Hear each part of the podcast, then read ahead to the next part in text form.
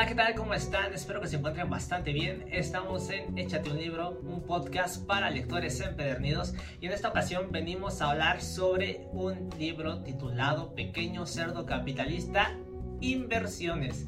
Es la segunda parte, ¿vale? Ya hemos hablado de Pequeño Cerdo Capitalista, finanzas personales, pero esta es la segunda parte, las inversiones, lo que viene después de arreglar tus finanzas. Y vamos a comenzar con esta gran trilogía sobre las inversiones con este libro. Este libro, para empezar, es enfocado en el público mexicano de nueva cuenta y además eh, viene con un lenguaje muy coloquial, igualmente como el, el libro anterior, Pequeño Cerdo Capitalista, eh, Finanzas Personales, igual, un lenguaje súper accesible, súper entendible para las personas, así que no habrá gran inconveniente al momento de, de escuchar sobre este libro, de leerlo, al momento de intentar comprender lo que quieres saber, ¿no? Ahora hablemos ahora del público objetivo. Como ya he hablado, está dirigido para el público eh, mexicano. Actualmente no sé si ya esté adaptado a otros países, ya que el libro de Pequeño Cerdo Capitalista, Finanzas Personales, pues fue adaptado para Italia y España. Entonces es probable que este también haya sido adaptado, solo que eso sí lo desconozco. Se me olvidó investigarlo, pero si no, de todas formas puedes tomar gran valor sobre este libro. ¿Por qué? Porque ya no te habla tanto de cuestiones fiscales, cuestiones como los impuestos, cosas así, sino que te habla sobre lo que puedes hacer con tu dinero, sobre en qué activos puedes invertir tu dinero. Y se preguntarán en qué puedo invertir mi dinero, pues en breves palabras, lo puedes invertir en acciones, lo puedes invertir en deuda gubernamental, en bienes raíces, y te explica todos los instrumentos, todos los instrumentos que existen en los que puedes invertir tu dinero para empezar a crecer tu patrimonio. Uno de estos, claro está, es eh, la deuda gubernamental, como ya lo hemos hablado, lo que vendría a ser en México, CETES o bonos, ¿vale? Que esto es consiste en que tú le prestes dinero al banco y esto pues el banco te lo va a te va a regresar lo que le prestaste más un rendimiento, ¿vale? Que es lo que se conoce como los intereses. Entonces, esto es la opción más segura en la que podrías invertir tu dinero. La más segura porque pues siempre hay riesgos, ¿no? De que un estado, la economía de un país colapse. Hay riesgos, lo cual, pero muy bajos, ¿vale? Es lo más, lo más, lo más bajo en lo que podrías invertir tu dinero. Luego, también te habla de lo que son las acciones y te explica qué son las acciones, ¿no? En este caso, pues es como si dividieras un pastel en trozos, solo que en este caso el pastel son las empresas. Tú, las, tú lo divides en trozos, ¿vale? Y cada trozo de, esa, em, de ese pastel, pues tiene un valor. Quizá uno de ellos cuesta 50 pesos, ¿no? Pero como nada más hay 50 pedazos de pastel, supongamos que se acaban y pues ya después la gente está dispuesta a comprarte ese trozo de pastel por más dinero del que tú lo compraste. Entonces, si tú compraste un trozo de pastel en 50, lo puedes vender en 60. Y, así sucesivamente, ¿no? Además, si la empresa pues aumenta su patrimonio, su flujo del dinero, muchas, muchas cosas, ¿vale? Su renombre, si la empresa le va bien financieramente, esas mismas acciones tienden a subir de valor. Entonces, este es otro punto en el que puedes invertir tu dinero, que son las acciones, ¿vale? Eh, hay acciones en cualquier país. Aquí en México, por ejemplo, es el, está el índice de la Bolsa Mexicana de Valores y también te recomienda invertir gran parte de tu patrimonio en Estados Unidos, ¿vale? Ya que generalmente es la economía más grande del mundo y es donde hay una gran cantidad de empresas que tienen una tendencia alcista. ¿Qué quiere decir una tendencia alcista? Pues que tienden a ir en incremento, ¿vale? Si habláramos de una gráfica, pues sería así, empezaría abajo, subiría, subiría, subiría, estaría subiendo. Claramente, eh, hacemos una aclaración de que los rendimientos pasados no garantizan rendimientos futuros.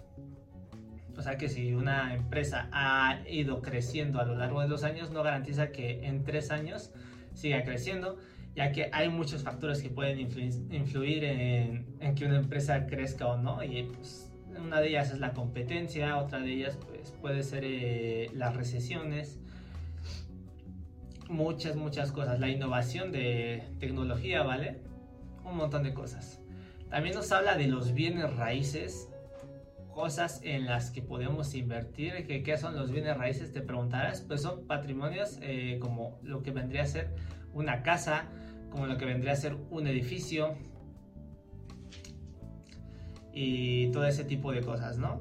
Entonces está bien, te explica muy, muy, muy, muy, muy a fondo lo que es esto.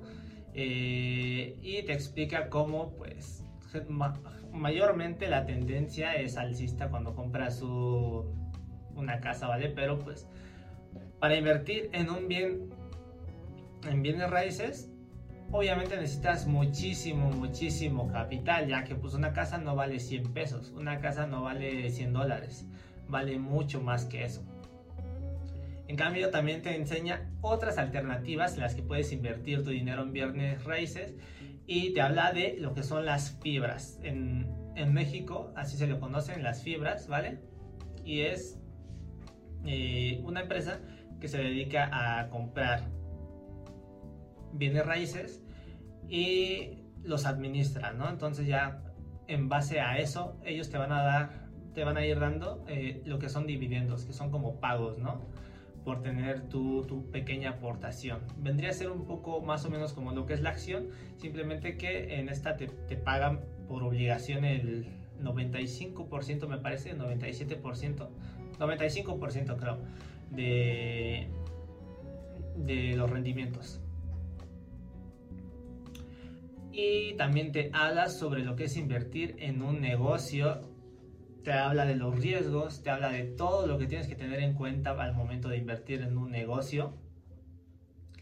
Y la verdad, la verdad está muy, muy, muy extenso en, lo que es ese tema de los negocios. Te habla de cómo puedes invertir en los negocios de tus amigos, lo que tienes que tener en cuenta, lo que tus amigos o cualquier conocido que te haga una propuesta, ¿no? De, oh, pues ayúdame con mi dinero, con mi financiamiento, te habla de los tipos de contratos que deberías hacer y cómo deberías hacer planes a futuro eh, o contratos a futuro en ese tipo de inversiones que son en los negocios, ¿vale? Eh, también te habla de lo que son las franquicias, de cómo podrías invertir en una franquicia, que pues en este caso una franquicia vendría a ser un tema, o no, una empresa conocida es Starbucks, ¿no? Starbucks se dedica a hacer las franquicias, porque son la misma tienda en distintos lugares por la misma empresa. Ese es un ejemplo. Te habla de eso. Un punto negativo que sí le encontré a este libro es que no te habla a fondo sobre lo que es, eh, bueno, para empezar, no te habla de las criptomonedas. No te habla en ningún momento de lo que son las criptomonedas. Creo que es algo que a mucha gente le interesa más en estos momentos a lo mejor lo van a actualizar el libro, a lo mejor eh, están preparando la actualización porque también han salido lo que son los NFTs y es información que pues a los inversores les podría servir demasiado. Es el punto negativo, ¿vale? Que está un poco desactualizado con lo que son las nuevas tendencias. Como ya les dije, las criptomonedas, como lo que es Bitcoin, Ethereum, los NFTs. Eso sí no me he metido muy a fondo. Pero pues ese fue el punto negativo que yo no encontré al libro. Porque fuera de eso te habla de bastantes cosas en las que puedes invertir. Te habla del oro también. Te habla del oro, de si vale la pena invertir en oro, de si es cierto que siempre que inviertes en oro automáticamente tu dinero se va, va a estar seguro de la inflación y de todos esos temas. También te habla de cómo puedes invertir en granel, ¿vale? Eh, se commodities, se llaman commodities eh, y son cosas como el petróleo, como el oro, son bienes físicos, ¿vale? Eh, bienes físicos en los que tu dinero está respaldado. eh, podría ser granos, ¿vale? Granos de café, granos de arroz, etcétera, etcétera. Entonces te da un buen panorama para que empieces a ver dónde invertir y tú ya en base a eso deberías de tomar en cuenta lo que quieres hacer. También te habla de lo que son los ETFs, que pues son como acciones, acciones en la bolsa de Estados Unidos que invierten en esos temas, en eso, en, un, en determinadas eh, empresas, ¿no? Por ejemplo, hay un ETF que invierte en deuda gubernamental. Es como si compraras una acción, pero estarías comprando a la vez. Eh, o sea, esa acción compra deuda gubernamental. Así que inviertes en deuda gubernamental indirectamente. Claro que hay formas de invertir en deuda gubernamental directamente. Aquí en México lo más fácil es ir a cetesdirecto.com. Ahí inviertes y sin intermediarios, no pagas comisiones ni nada de eso. Hay un ETF, por ejemplo, que se llama VO, que invierte en las 500 empresas más exitosas de Estados Unidos. Y hay muchas cosas más que te explica el libro ¿Lo recomiendo? Sí. Está, está bastante pasable, pero si lo que buscas es información más actualizada sobre criptomonedas, sobre NFTs, pues este no es tu libro. Pero si quieres saber sobre deuda gubernamental, sobre cómo invertir en el negocio de algún amigo, de algún conocido, sobre los bienes raíces, pues este libro te conviene bastante porque sí está muy completo en ese tema.